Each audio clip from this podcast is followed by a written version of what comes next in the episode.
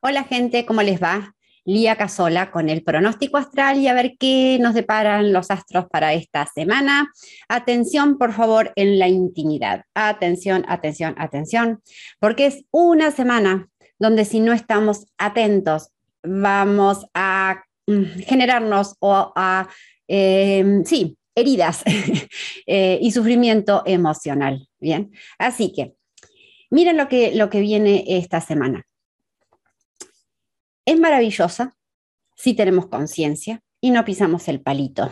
Bien, pero va a ser una semana muy hiper, recontra emocional, de mucha turbulencia emocional, de mucha manifestación y liberación de nuestras emociones y sentimientos que nos va a permitir lavar, limpiar todo nuestro interior o sea, todas las emociones que han quedado ahí guardadas.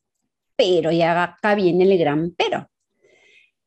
Esas emociones van a aflorar, pero se trata de actuarlas, se trata de culpar al otro, se trata de responsabilizar al otro, es decir, se trata de que es culpa tuya que estoy así. Bien, no es por ahí. Bien. Este tránsito nos permite, nos va a permitir digamos, o nos va a generar una fricción, una, eh, como que va a poner, eh, sí, chispas, ¿bien?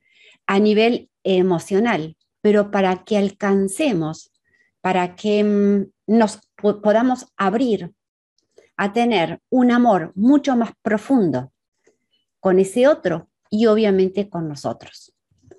Por ende, todo en esta semana va a depender de cómo manejamos, de cuán, cuánta madurez emocional tengamos, cómo gerenciemos las emociones que afloren, porque según eso vamos a mm, eh, lastimar o no los vínculos, sobre todo los que amamos, los cercanos, los más íntimos.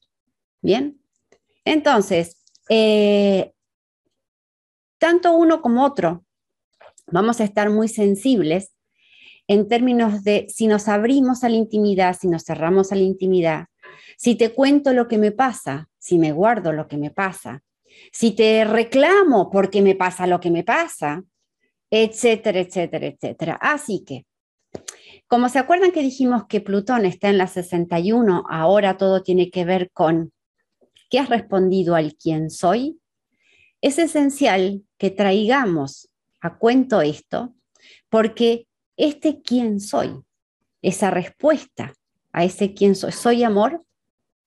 ¿Soy bondad? ¿Soy belleza? ¿Soy alegría? ¿Puedo volver ahí para observar esas emociones, esos sentimientos, liberarlos, pero no contra el otro?